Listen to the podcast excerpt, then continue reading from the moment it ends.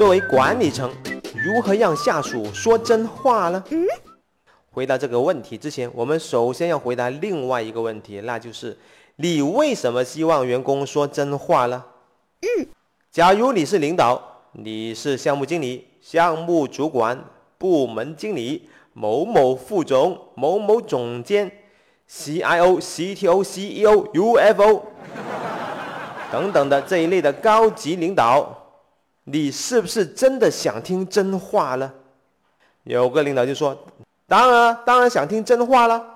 我在公司每一次发布新的管理措施之前，我都会对员工说：‘大家请畅所欲言。’然后我看一下谁敢做出头鸟，谁敢反对，我就弄死他。打他！如果你们公司是属于这种情况，我只能祝愿你们公司早死早超生了。”当然，我们有更多的领导，更多的公司管理层，他们真的是希望听到真话，希望听到员工的真话，特别是来自于一线、前线、基层员工的真话。Excellent。如果你是公司的管理层，如何让员工说真话呢？下面我会举四个例子供你参考。第一个案例：某公司的头脑风暴会议。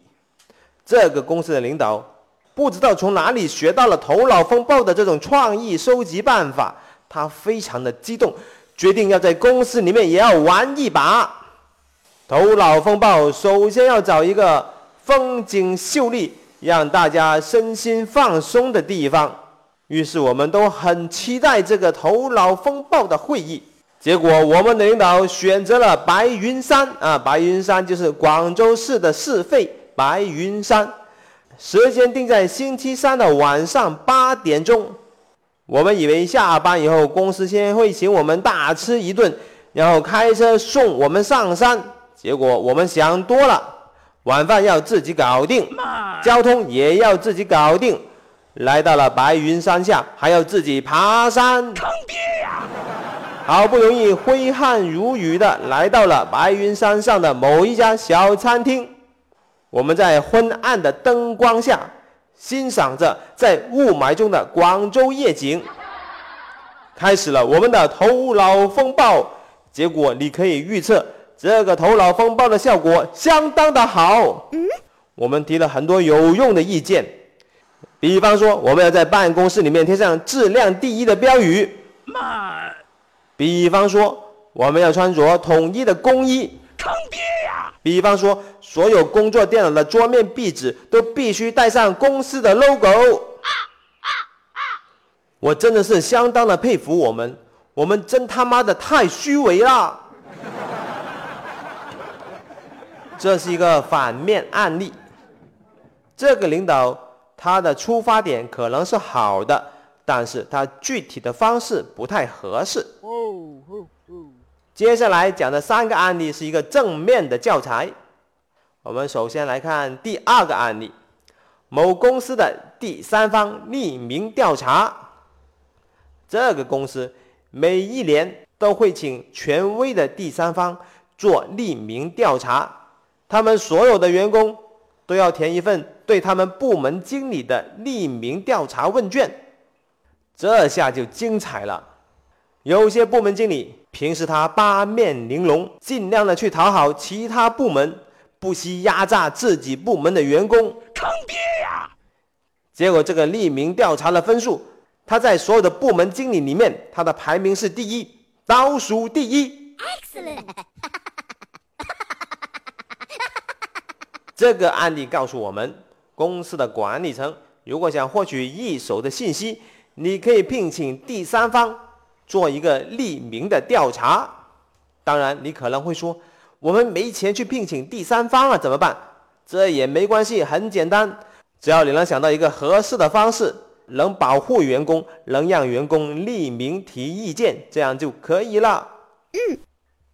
第三个案例，某公司的饭堂，他们的饭菜质量特别好，特别好吃，价钱又相当的实惠。